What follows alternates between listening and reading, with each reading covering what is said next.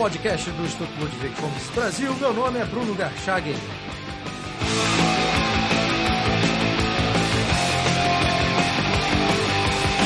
Hoje eu converso com Diogo Costa, professor do IBMEC de Minas e coordenador do Ordem Livre.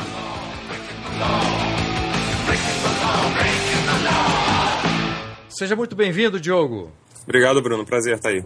Diogo, sua palestra no Liberdade na Estrada, agora em 2012, estabelecia uma interessante comparação entre o culto à carga, após a Segunda Guerra Mundial, e o comportamento dos brasileiros. É, você poderia explicar aos nossos ouvintes o que é o culto à carga e de que forma esse culto se aplica ao Brasil? Pois é, foi, foi uma analogia que eu acho que é interessante para a gente entender um pouco é, da, da nossa mentalidade desenvolvimentista aqui no Brasil.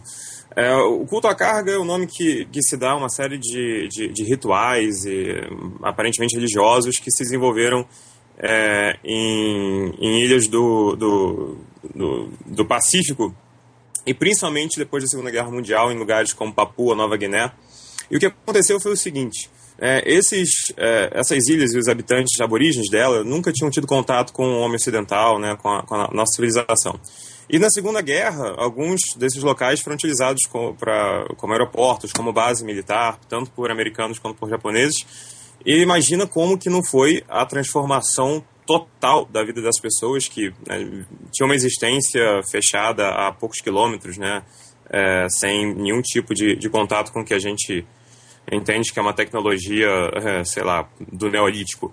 É, e de repente, né, a sua vida que que gira em volta de, da, da pesca com lança, é, de repente você tem comida enlatada, atum enlatado, e você tem remédio e camiseta e chinelo.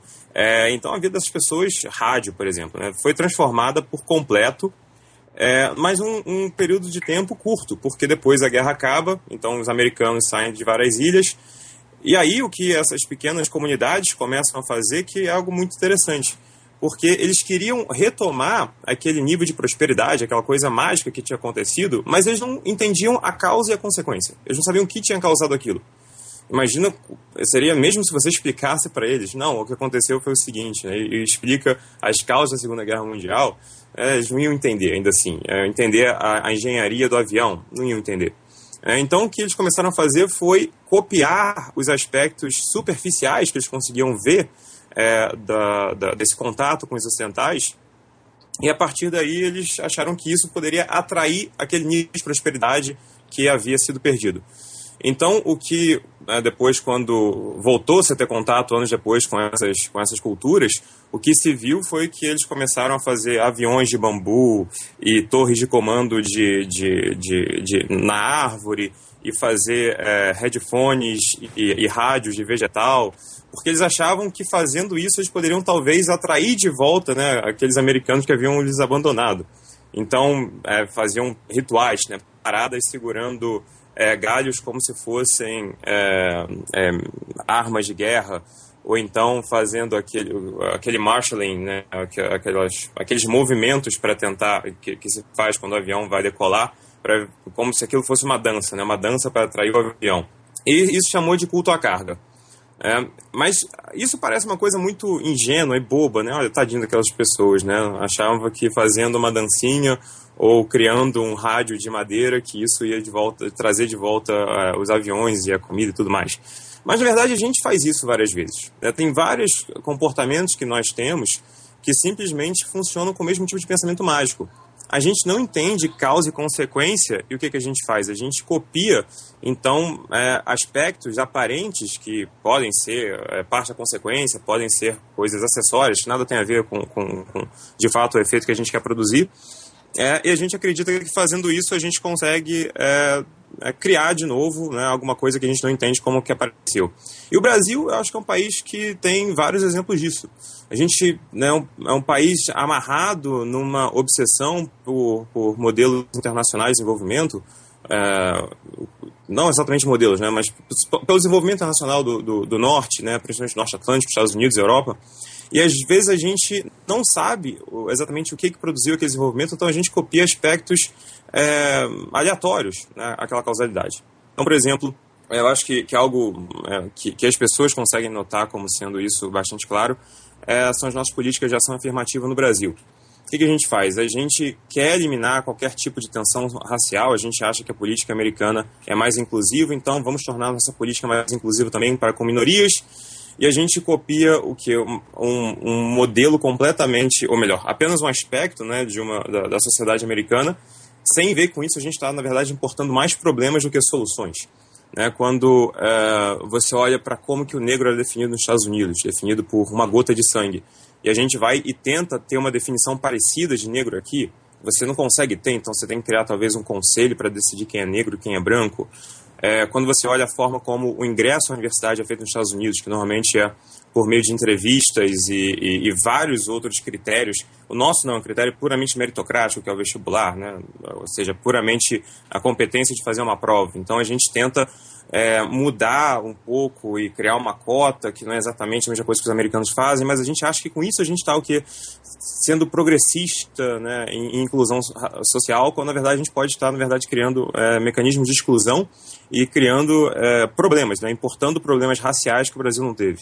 Ou então o que a gente faz com as nossas cidades. Né? No Rio de Janeiro, é, aparentemente 22 mil imóveis são preservados ou tombados.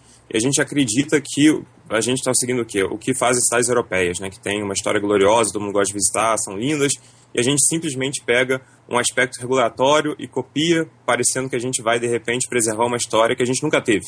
Então você olha para os prédios no Rio, Copacabana, Botafogo, é, vários prédios horríveis, mas que porque eles caracterizam o bairro, né, e assim que isso é definido também na Europa, eles podem se tornar é, patrimônio histórico, podem se tornar tombados, podem ser preservados, você não pode mais mudar a fachada. Ou seja, você está criando ineficiência, você está impedindo a cidade de andar para frente e você faz isso é, achando que você está apenas copiando um, uma causalidade boa das cidades americanas, das cidades europeias.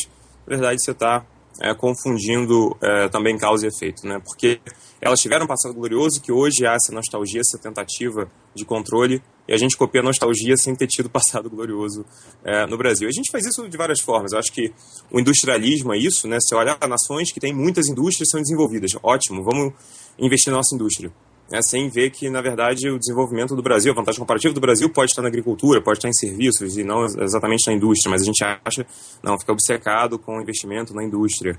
É, a gente copia, por exemplo, ah, todos os, os, os escandinavos ah, né, vão para a faculdade ou então existe um investimento muito grande na educação. Então vamos copiar isso também, vamos colocar mundo na faculdade, mesmo que depois o cara vá fazer um trabalho que não precise gastar quatro anos de curso superior, mas a gente acha que isso é uma coisa boa, tem que colocar todo mundo na faculdade, porque nos outros países todo mundo vai para a faculdade.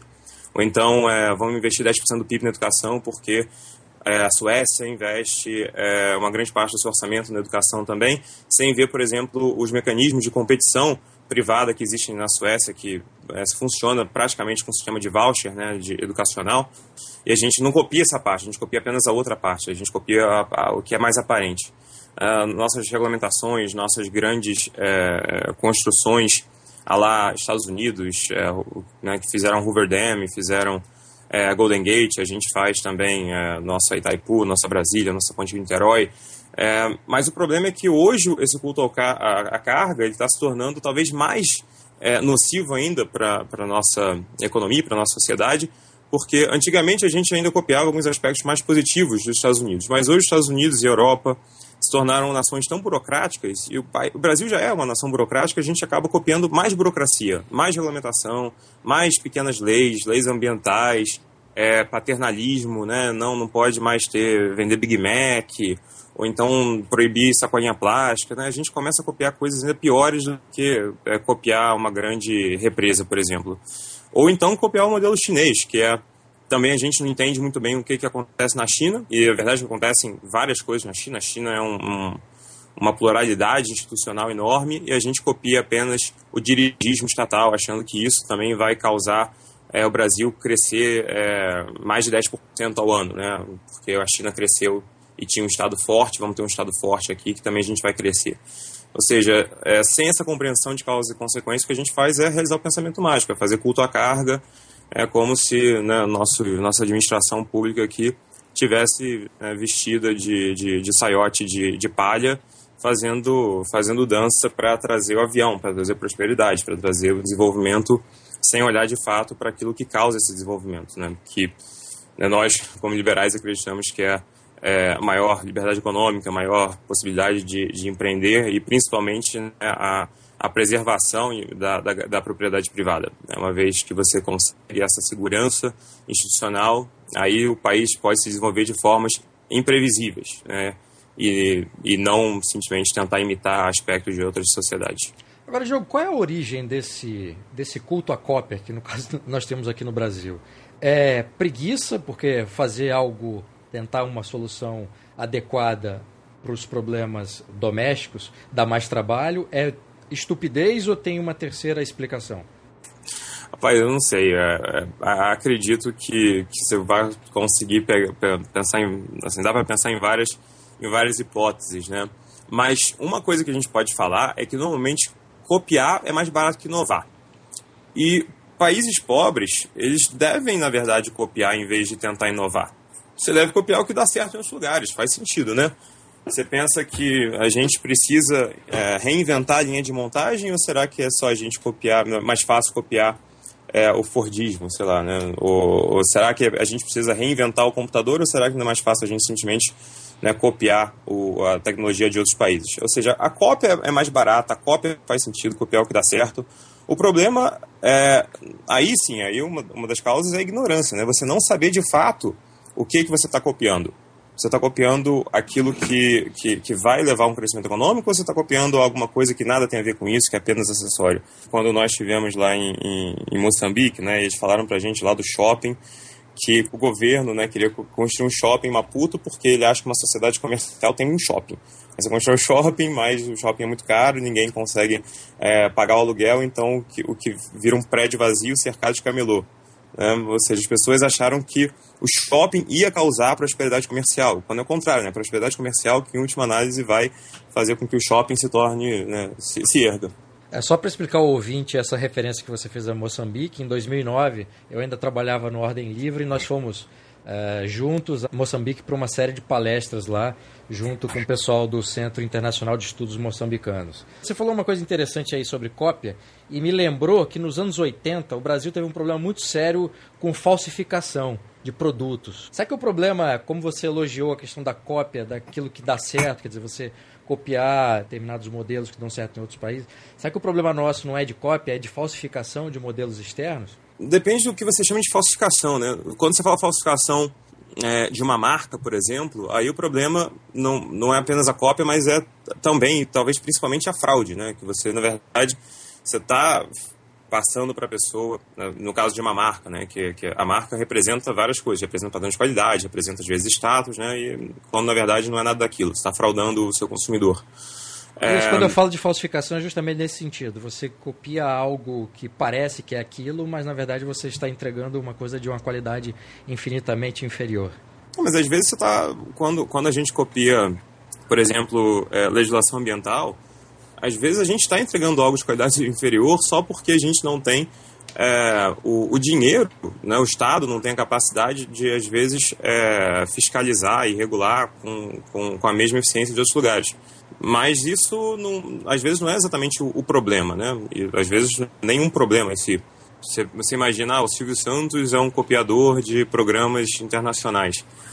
Pode ser que a qualidade seja pior do que, sei lá, a, a, o Roletrando do que o, o, o Wheel of Fortune. Pode ser que a qualidade seja pior, mas não é necessariamente algo ruim, né, essa diminuição da qualidade. Acho que o problema é a, a confusão, né, a confusão criada sobre, sobre causa e efeitos. É você, isso que é, é ruim. Você tocou um outro ponto interessante, porque nós temos uma cópia que você falou que é ruim, e aí você identificou, os exemplos que você usou foram decisões de governo, e por outro lado, as cópias boas que você utilizou é, são exemplos da iniciativa privada, né?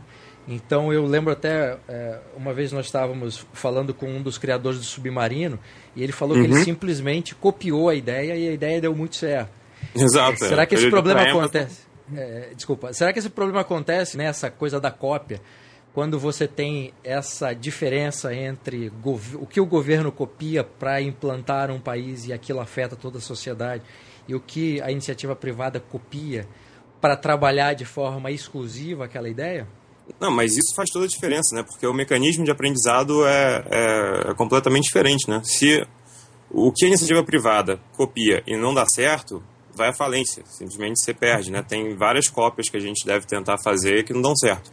Até hoje, por exemplo, o, o Craigslist no Brasil não deu certo, né? O Craigslist é o, o site que destruiu os classificados nos Estados Unidos e até hoje no Brasil o negócio não funcionou. Mas né, o, o efeito negativo é contido, né? são as pessoas que investiram tempo recurso que vão perder com isso, ou seja, elas também têm o incentivo de não fazerem cópias erradas e tentarem entender é, exatamente o, o, mecanismo causal, mas também é, não existe aprendizado do Estado da forma que existe com a iniciativa privada. O Estado pode criar uma coisa e ficar aí para sempre. É, você, imagina, a gente copia, ou, sei lá, a gente faz políticas públicas ruins, substituição da importação.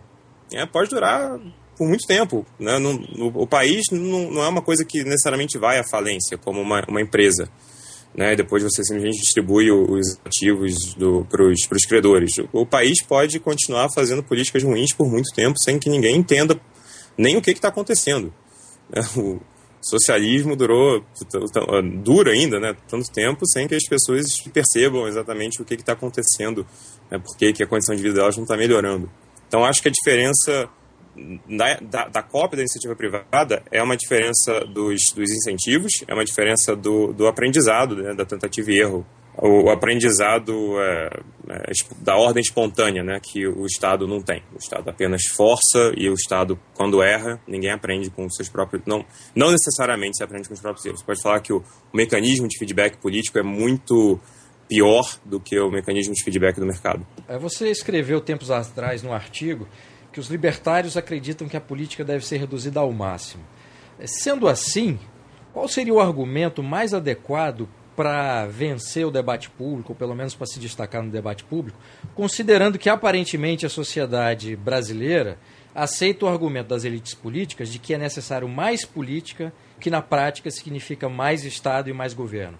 É, a política ser, ser diminuída ao máximo. É, é uma, eu acho que é uma forma de você caracterizar os libertários. Né? Eu, eu, escrevi, eu escrevi isso, mas não, não acho que é a única forma de você caracterizar os libertários. Porque existe uma, um hábito, eu acho que nós temos, quando a gente pensa em sistemas éticos, que qualquer sistema ético tem que maximizar ou minimizar alguma coisa. Né? Então, o, os liberais entendem que liberdade é ausência de coerção e o Estado é o monopólio da coerção. A política é, é, a arena da coerção. Então, se você quer maximizar a liberdade do homem, logo você deve minimizar a política, minimizar o Estado, que é uma forma de você entender é, o, o raciocínio, mas não é a única, porque você não precisa acreditar que o sistema ético político tem que maximizar ou minimizar alguma coisa. Você pode achar apenas que ele tem que proteger nossos direitos, né, sem pensar que vai maximizar ou minimizar, apenas a proteção dos direitos, que é a forma kantiana, é a forma nosiquiana de se pensar também em, em liberalismo, apenas como segurança e proteção dos seus direitos, né, direitos como limitações colaterais à ação de outras pessoas, mas não necessariamente você maximizar esses direitos ou minimizar esses direitos, né, você apenas os protege. É, mas qualquer dos dois argumentos, eu acho, tanto a, a, o argumento dessa defesa categórica da inviolabilidade do, do ser humano, quanto mais utilitária, de que é a maximização de alguma coisa, alguma variável, seja ela a liberdade humana, ou seja a minimização da, da coerção do Estado, é, é, difícil de você, você vender isso para a sociedade, é, porque as pessoas não, se elas pensam em liberdade, o conceito que elas têm de liberdade não é algo que elas vão valorizar ao máximo. Tem várias outras coisas que elas vão valorizar mais do que o conceito de liberdade. A família delas, a casa delas, o, o carro delas, às vezes, né? O, o status, o emprego, a carreira, a, uma viagem, um relacionamento. Então, é, tem que ser necessário você fazer essa ponte. Se você fica apenas no conceito de liberdade, para várias pessoas isso não, não, não vai é, fazer muito, muito sentido para elas, porque elas entendem que tem outras coisas que elas também querem que elas valorizam mais. Né? Entre diminuir um pouquinho minha liberdade porque eu vou pagar um pouco mais de imposto, mas eu ter uma vida melhor e ter coisas melhores, eu prefiro talvez ter, ter uma vida melhor, ter uma vida com mais bens, com mais riqueza, com mais amigos. Imagina, se essa, se essa é a escolha que, sei lá, por qual motivo alguém escolhe fazer, talvez a pessoa escolha os amigos a, a, a liberdade.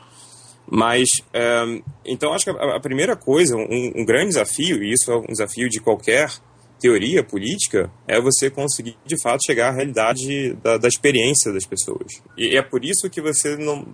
Você tem que mostrar também a conexão entre a liberdade, mesmo que ela seja defendida negativamente, como não coerção, mas essa não coerção e também uma, uma vida melhor. Por isso que eu acho que é, é importante a gente frisar também, nós liberais, é, no que é o desenvolvimento humano, no que é uma vida bem vivida. Né? E por que, que o mínimo político, ou a ausência de política, o que você queira, mas por que, que isso é, está de acordo, na verdade, favorece a uma vida mais bem vivida, né? melhor vivida. Isso que eu acho que é, que é algo que os liberais têm dificuldade em fazer. Eu tenho dificuldade em fazer quando eu comunico com as pessoas.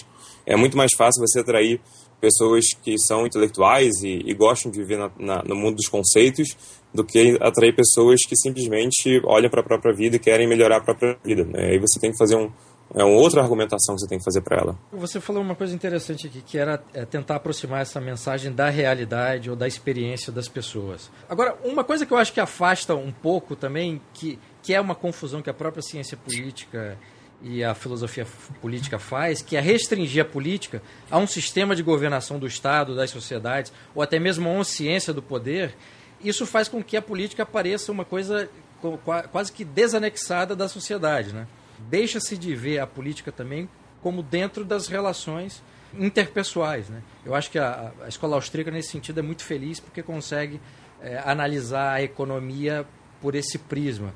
Então, o que eu queria te perguntar era o seguinte: ao restringir a política ao Estado, ao governo, é, isso também, de certa forma, não faz com que essa despolitização da sociedade que nós temos agora permita que o governo faça as coisas e a gente é, prefira outras coisas e não atente para essa relação que existe em que, se me for proibido de fazer certas coisas, eu sequer poderei desfrutar aquilo que me é mais caro, como estar com os amigos, por exemplo. É, eu tô, tô pensando aqui na, na, na, tua pergunta, que é interessante.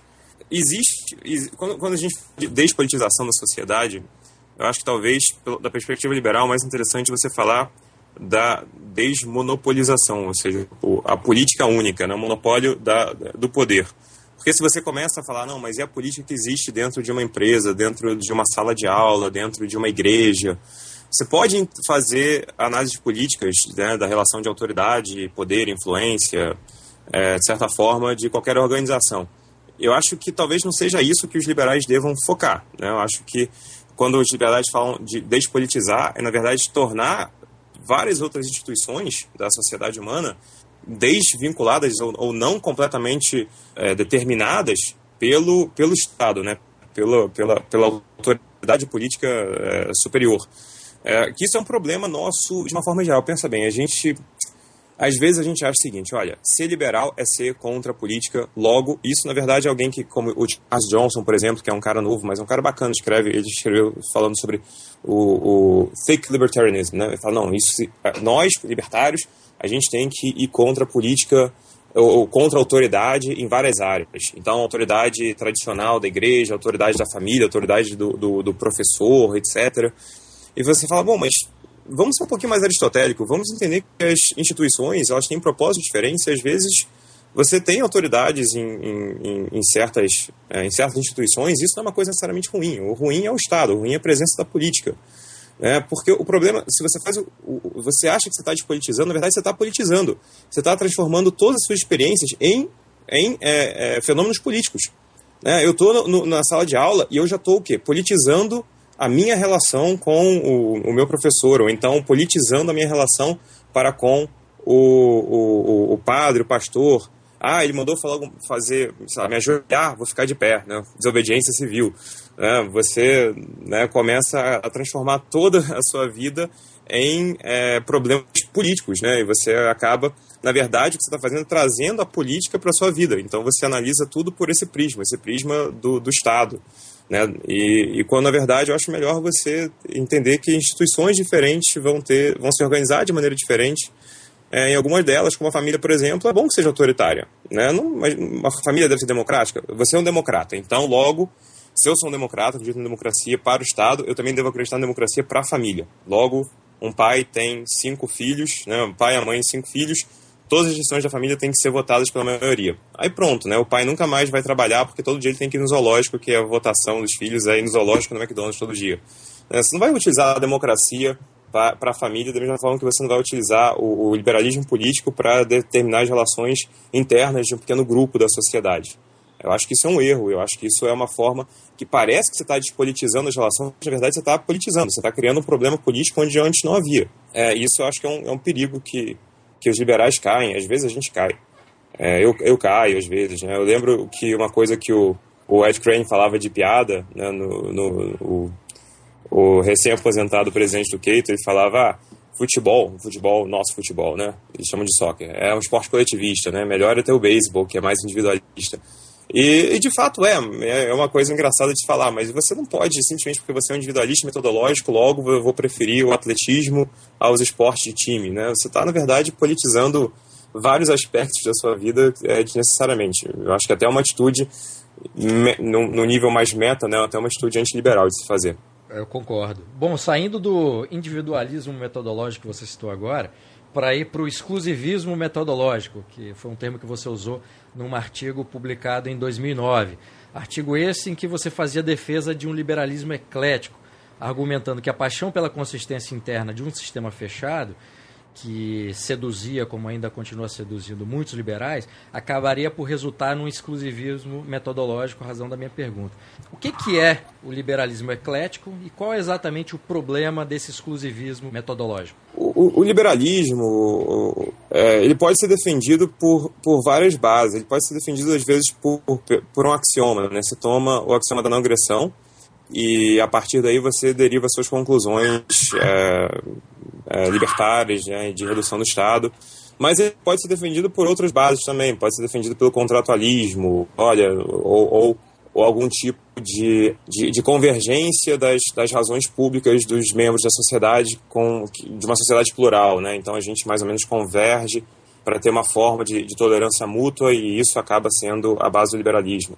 Ou você pode ser utilitário e falar, não, vamos reduzir o Estado, né, tomando essa como a conclusão do liberalismo, porque é isso que vai aumentar o bem-estar da sociedade. Ou você pode ser meio John Stuart Mill e acreditar que não, você deve reduzir a esfera é, pública sobre o indivíduo porque você quer que os indivíduos floresçam ao máximo, né? É um argumento é, mais eudaimonístico, né? Numa linha, numa, numa linha mais aristotélica. E e na verdade, se você se prende, é, é, eu não vejo motivo para você se prender apenas dentro de uma dessas, dessas linhas de pensamento, porque é, elas não são necessariamente mutuamente é, exclusivas, e na verdade você ganha um entendimento, acho que mais sofisticado da sociedade humana e menos, é, às vezes menos até trapaceiro, né? Porque você pega qualquer, qualquer problema e você acha que você consegue resolver o problema inteiro da sociedade com uma frase apenas, né? Sei lá, ah, é, violência é, nunca não deve existir, pronto. Aí todos os problemas se resolvem. E, e na verdade não se resolvem, né? não se resolvem. Você que é necessário que você mesmo teste por vários é, princípios diferentes que, que, que acabam convergindo para o liberalismo, às vezes como que um problema que parece resolvido de uma forma por um princípio, mas gera talvez uma, uma, um efeito negativo de acordo com outro princípio. E você tente lidar com essas contradições, ou aceitá-las, ou, ou tentar resolvê-las de alguma forma mas não acreditar que elas não existem porque você tomou, tomou apenas a consciência de uma única frase, de um único axioma. É, então, aquela coisa do, do o Mises fala, né, quando, por exemplo, né, Mises obviamente que se opõe a, a Rothbard, né? são duas tradições completamente diferentes, apesar das pessoas não perceberem isso, né? mas Mises fala contra a ideia de valores universais, da justiça universal. Né? O que ele acredita é, não, vamos simplesmente ver o que, que a gente pode fazer para melhorar o bem-estar, e não tentar fazer a justiça mesmo que o mundo todo pereça. E aí você vai, mas será que existe de fato isso? Será que existe é, momentos em que fazer a justiça, digamos a justiça do justnaturalismo pacifista de Rothbard e Nozick, isso vai e contra o utilitarismo de, de Mises, Mill, de, de Hayek até, e, e, e, talvez se vai contra, talvez tenha alguma coisa errada, né? Talvez a instituição que esteja defendendo, a lei que está tá defendendo, talvez ela esteja, esteja errada. Ou seja, algo que parece que vai proteger os direitos individuais, mas também vai causar empobrecimento da sociedade, talvez algo esteja errado no que você está falando. E às vezes a gente se pega, né, pensando é, dessa forma. Eu acho que a forma como a Ayn Rand, por exemplo, tratava a poluição é um exemplo disso. A poluição parece ser algo bom porque a gente está né, movimentando a economia, mas na verdade você está criando também problemas de jornalidade. O problema é que você não está vendo exatamente onde começa e termina a propriedade privada, que foi algo que mais tarde se viu. Né? Hoje, se você acredita no, no, em Coase, mais ou menos, você acha que as melhores formas de lidar com, a, com, com essas externalidades, né, com essa violação da propriedade alheia, é por meio da, de mais propriedade, de mais mercado e de melhor definição e, e, e flexibilidade, transferência dessas propriedades. Mas isso é, são erros que a gente se pega, né? Então, defender a poluição ou não defender a poluição. Às vezes você não tem nenhum instrumento intelectual para entender o problema da poluição, né? e talvez seja por isso que essa contradição interna parece acontecer. Pareça que se você está defendendo de um lado, a, a não violação dos direitos, do outro lado, você também está causando um mal-estar maior do que você estaria causando de outra forma. Talvez esteja parecendo até um pouco vago, mas eu acho que pegar pelo menos quatro adições do liberalismo, que é o utilitarismo de Hayek Mises, a, o contratualismo de gente como John Locke e, e Narveson, é, o justnaturalismo de Rothbard Nozick e essa coisa da, da eudaimonia que você pega com Aristóteles, com Mill, hoje em dia com gente como Philippa Foot, né, que é falecida filósofa, você pega essas coisas, eu acho que você consegue ter um liberalismo que mesmo que tenha algumas pequenas contradições, ele é muito mais robusto, ele é muito mais consistente e ele é muito mais real, né, muito mais, mais, mais natural do que se você simplesmente tenta é, executar apenas uma regra. Assim, nesse sentido, existe até alguma, alguma verdade platônica, né? Se você simplesmente acredita que a justiça é uma regra, é muito fácil você ap apresentar exceções para essa regra que parecem justas e, e você desmonta o seu edifício. Então ele é muito mais robusto quando ele tem mais alicerces do que apenas um. Agora, Diogo, isso que você é, mencionou, eu concordo. Agora, isso é mais é, fácil de acontecer no exercício diário, digamos assim, do liberalismo, porque você tem essas várias dimensões e você, enquanto indivíduo, precisa tomar decisões na sua vida diária. E, enfim, se você quiser se pautar por uma ideologia fechada usando as suas palavras, nesse exclusivismo é, metodológico, você acaba tomando posições assim um tanto até curiosas como essa do, do Ed Crane que você citou. É, mas na hora de elaborar uma teoria, isso fica um pouco mais difícil, não? Porque se você pega autores, os autores mais conhecidos, você tem uma, é, uma necessidade, dizer, na hora de você elaborar uma teoria, de fazer ou estabelecer algumas arestas. Isso acaba deixando a teoria fechada, né? É, eu queria que você comentasse dizer, qual é, qual é a, a, se isso também, essa, essa sua visão, poderia ser aplicada na construção de um corpo teórico. Uhum, é, pode, você pode achar que isso vai tornar ou o corpo teórico muito idiosincrático, de acordo com a visão de um autor, né, que pode priorizar uma coisa e não outra, é, ou torná-lo é, até mesmo é, incompreensível mas eu acho que tem vários autores que fazem isso é, de forma bem sucedida. O Narveson, acho que é um do, do, desses exemplos, né, quando ele, o do, do Libertarian Idea, acaba sendo uma defesa do contrato social, mas é um contrato social que vai pegar vários outros elementos da defesa é, liberal de uma forma geral. Ou então você pega o Rand Barnett, The Structure of Liberty. Né? Também é um livro que parte de alguns problemas práticos, mas você vê que, porque são, são alguns problemas cada problema mais ou menos vai levar a um princípio. Né? O princípio da limitação do poder, o princípio da, da dispersão do, do conhecimento, uh, o, o, princípio da, da, da não utilização da, da, da, violência. Então, acho que tem alguns autores que conseguem fazer isso de uma forma, de uma forma melhor do que, do que outros, apesar de talvez isso não ser a forma mais fácil de você vender o liberalismo. E isso, isso é algo que, na verdade, para mim é um problema, né? Porque quando eu penso na minha experiência pessoal, eu não sei se eu teria hoje, digamos, teria a admiração que eu tenho por alguns autores mais contemporâneos, né? Alguns autores até do, do Bleeding Heart Libertarians, por exemplo, acho que o Zolinch é um cara muito bacana, é, na, a, a, visão dele de, de, de, liberalismo, mas talvez eu não tivesse essa admiração se antes disso eu não tivesse passado por sabe, leituras do, de The Ethics of Liberty for a New Liberty do, do, do Rothbard, por exemplo, né, que apesar de eu achar hoje que o Rothbard ele dá uns pulos assim é, lógicos epistemológicos, né, que hoje eu vejo, mas isso para mim foi muito poderoso. E às vezes o sujeito está certo em princípio, é, ele só não está completamente correto em todos os aspectos e nos específicos, né? Se você chega para alguém e fala para você, olha, o futebol ganha quem faz a bola atravessar uma linha X. É, tá, tá correto, mas não está completamente é, completo, né? Porque não é apenas uma linha, tem uma certa altura da linha que você tem que estar, né? Tem um, um plano, né, que é, o, que é o gol, que na verdade a bola tem que atravessar. E você começa às vezes de algo que é muito bruto, né, apresentado como simplesmente, olha, o axioma da não agressão e puf, pronto. E depois você vai entendendo um pouco melhor de que forma que isso se relaciona com a experiência humana e como que isso é um pouco mais complexo sem problema de ordem prática.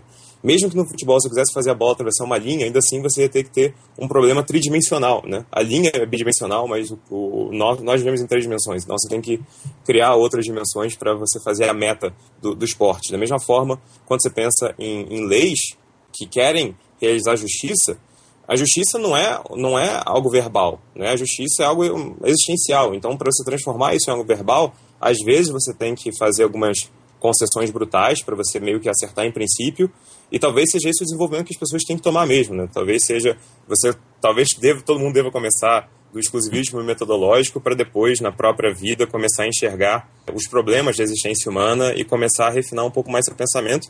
E pode ser que todo mundo acabe tendo uma visão um pouquinho idiosincrática, mas que concordem em, em, certos aspectos o suficiente para que façam parte da mesma tradição. Mill também, eu acho que é outro cara desse tipo, né? um cara que combina um pouco uh, o individualismo com o utilitarismo, com o direitos, né? com o Estado de Direito lockeano. Ou seja, tem, eu acho que tem vários experimentos bem-sucedidos, que Hayek é outro também. Né? Não precisa, às vezes, a gente escolher o autor que é né, o ideal. Né? Tem vários que, né, como a gente faz, né? tentam o melhor que eles podem, a gente tenta o melhor que a gente pode de tentar entender a realidade, né? E acaba fazendo parte da tradição liberal e tendo valor, adicionando valor né, a essa tradição. Olha, a sua resposta você falou em princípios de justiça, você citou o Kant, o Rothbard, o Hayek. Num texto que você também escreveu lá para Ordem Livre, você escreveu que, abro aspas, a realização de princípios de justiça, como em Kant ou Rothbard, depende da emergência de uma ordem institucional, como em Hayek ou Buchanan. Fecho aspas. Eu queria que você explicasse o que isso significa e, sob uma perspectiva libertária, como deveria ser o direito para que houvesse mais justiça.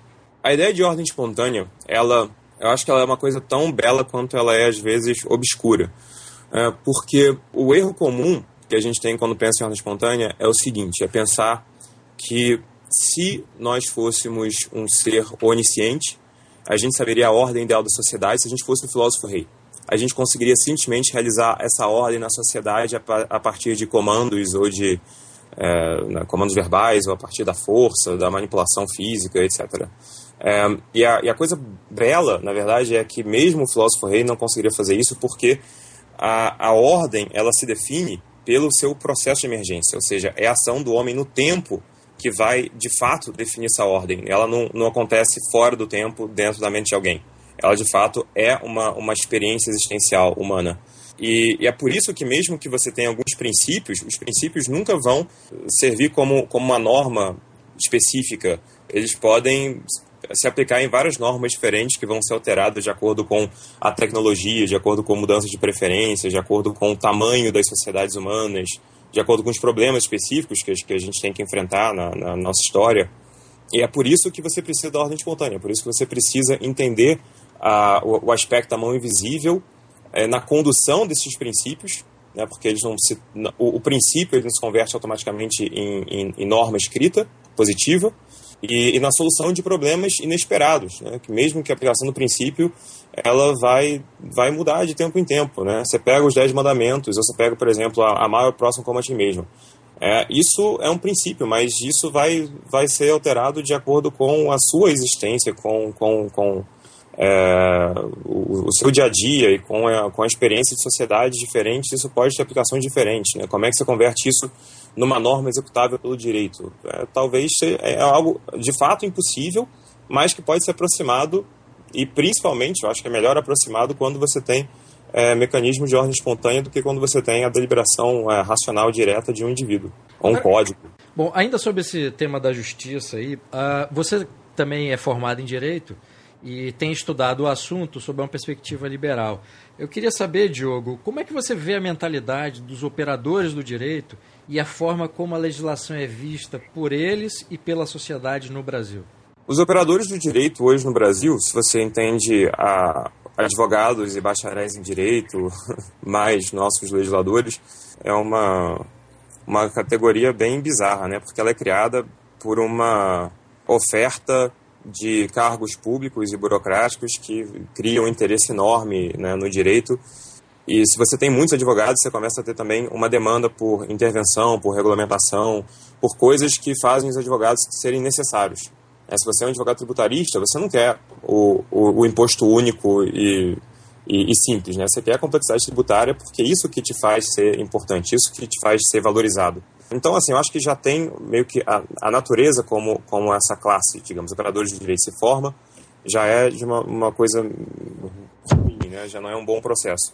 Mas, além disso, é, eu acho que, principalmente os operadores de direito, e a sociedade como um todo, quando pensa no direito também, eu acho que tem uma uma visão bastante é, estranha e antropomórfica do Estado com relação ao mercado. Bom, primeiro é porque tem, tem o nosso problema é, tradicional do direito à economia. Né? Advogados é, não pensam em custo né, quando eles pensam em realizar a sua lei. Mas também economistas não pensam, às vezes, na lei, não pensam na norma quando vão falar também dos seus princípios. Eu acho que antigamente eu achava que os advogados não entendiam economia, hoje eu também vejo que os economistas não entendem muito jurisprudência também. Mas essa, a, a visão que eu acho que é muito comum é o seguinte: o Estado ele parece ser uma pessoa, ele parece que ele vai é, ser, ser um canal é, da racionalidade humana. Quando a gente fala o Estado tem que dar mais saúde, o Estado tem que dar mais educação, o Estado tem que nos proteger dos terroristas, é, normalmente é o que, que, você pensa? Você pensa quase que uma pessoa, uma deliberação, mesmo que coletiva, é, leviatânica, que a gente toma para é, com, com uma série de assuntos e problemas. E quando a gente fala no mercado, a gente nunca pensa nisso, a gente nunca pensa, nós somos o mercado, então, né, logo eu vou lutar para que o mercado cuide da saúde, da educação, da segurança. Não, o mercado são os outros, são as vontades alheias, a sua. Né, o mercado é anarquia. Ah, vai deixar para o mercado resolver? Loucura, né? Não, o Estado não, o Estado é o quê? É um, é um, é um ser racional, né, algo mais ou menos assim, né, uma pessoa. É, e isso é algo que, que eu acho que, que a forma como pelo menos eu aprendi direito na faculdade, a forma como eu acho que os, que os, que os operadores do direito, legisladores e advogados pensam, mas é também uma forma meio como que a sociedade acaba pensando. Né? O, o, sempre essa diferença entre a racionalidade do Estado e a, a arbitrariedade, ou capricho, a, a, a passionalidade do, do mercado. É, e, e, se você pensar bem, até nós, é, liberais, pensamos assim um pouco, né? É, quando você pensa no, na forma como vários liberais tratam o Estado, também tratam o Estado como se fosse uma pessoa, né, com vontade própria e que age, que explora e que mata e que rouba. E não pensa no Estado também como algum tipo de, de, de fenômeno social que tem várias vontades lá dentro, vários grupos organizados, ou mais e menos organizados, maiores e menores, mais, mais bem articulados e, e, e vagos e inertes, é, que é, utilizam o quê? Do Estado como um meio é, para realização das vontades, mas a agenda do Estado é algo que né, não é simplesmente dado ou criado pelo Estado, é um, também um processo de, entre vários interesses conflituosos. É, então, esse problema de pensar, eu acho que no, no, Estado como racionalidade, no mercado como vontade passional das outras pessoas, é algo que nós liberais às vezes trazemos. Né? A gente importa isso, a forma como a gente pensa sobre o direito, e a gente é, também tem essa interpretação é, um pouco um pouco ingênua né, de como que a política funciona. Diogo, para terminar, você é o criador do projeto Ordem Livre e na época, se eu não me engano, você ainda morava nos Estados Unidos, estava fazendo acho que o mestrado lá em Colômbia, né? É, uhum. a minha pergunta é, por qual razão você, que na época morava nos Estados Unidos, decidiu criar uma organização para difundir as 10 liberdades no Brasil? Houve na época algum, algum fato específico, alguma motivação específica que fizesse com que você tomasse essa decisão? Ah, rapaz, é o, o que acontece com, com vários liberais e vários ouvintes é mais ou menos você tem uma, uma perspectiva de vida com muito ou pouco significado que de repente é alterada por um contato com algumas ideias. E foi o que aconteceu comigo, né? Na faculdade. Eu acreditava que eu ia ser talvez um, um defensor público para trabalhar três dias por semana na parte da tarde, até que de repente é, é, eu comecei a descobrir uma literatura né, que foi se descortinando, começando pela internet, pelo, pelo site do indivíduo, do, do, do, Pedro, né, que foi também um dos nossos inauguradores do Ordem Livre, que depois, com contato com, com Mises, Baixar e Hayek, no meu caso, né, de repente a coisa mudou e, e, minha vida ganhou um outro, um outro significado de carreira. Né? Minha carreira mudou, eu decidi que não, peraí, minha vida tem agora uma, uma outra missão.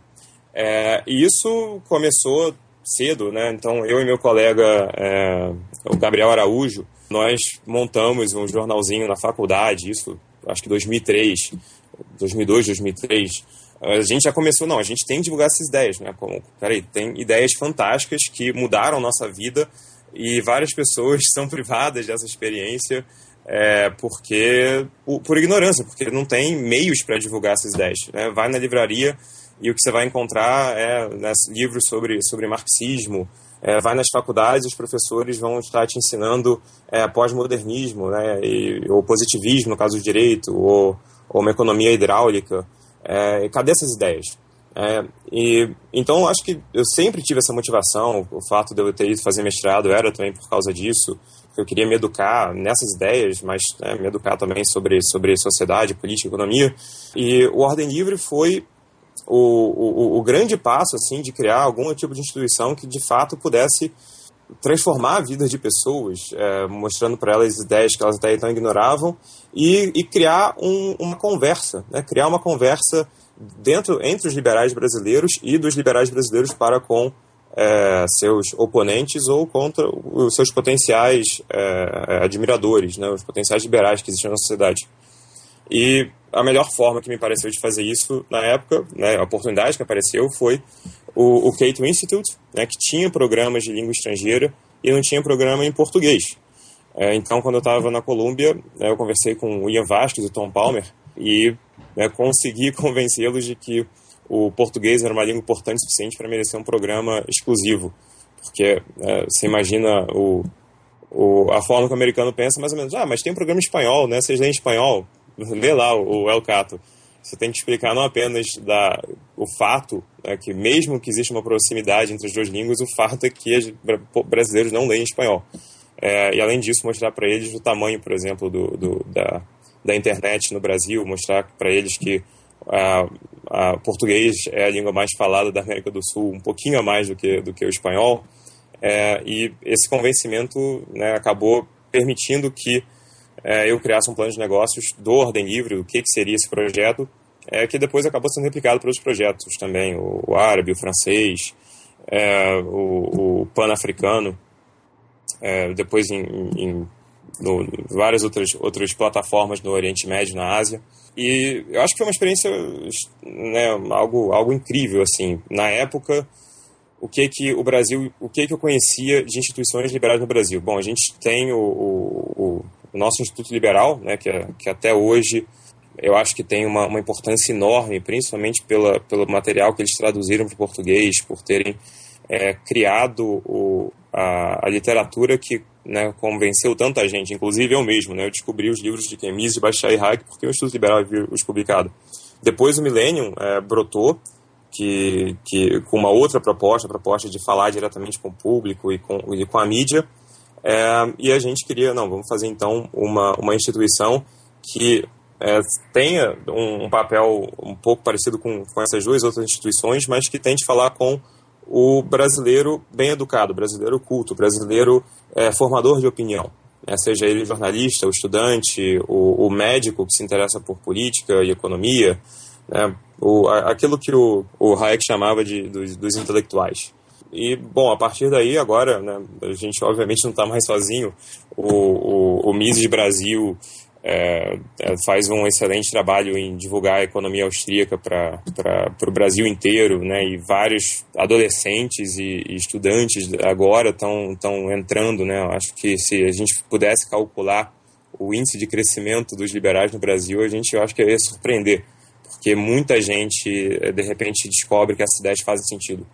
Então foi esse o, o, o projeto do, do, Ordem Livre e é fantástico que hoje o Ordem Livre esteja, esteja num, num meio com várias outras instituições fantásticas também, é, com missões é, parecidas, né? todo mundo contribuindo para a mesma causa, é, experimentando também as suas maneiras diferentes de se comunicar e tendo essa, essa pluralidade é, que né, nós, como, como liberais, também consideramos extremamente saudável. Né? Eu sou bastante otimista, na verdade, quando eu começo a pensar no número de novos liberais e a influência que, que essas ideias estão tendo no Brasil, eu acho que a gente pode estar num, num, num caminho de, né, se a gente consegue superar a, as ideologias reinantes até então, acho que a gente pode conseguir superar. Eu acho que o Brasil tem, tem um futuro de, de maior liberdade do que a gente teve no passado.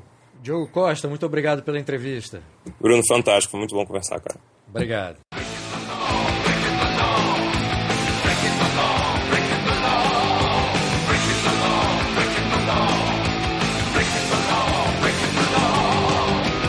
Foi o podcast do Instituto Ludwig Gomes Brasil. Meu nome é Bruno Garchagen.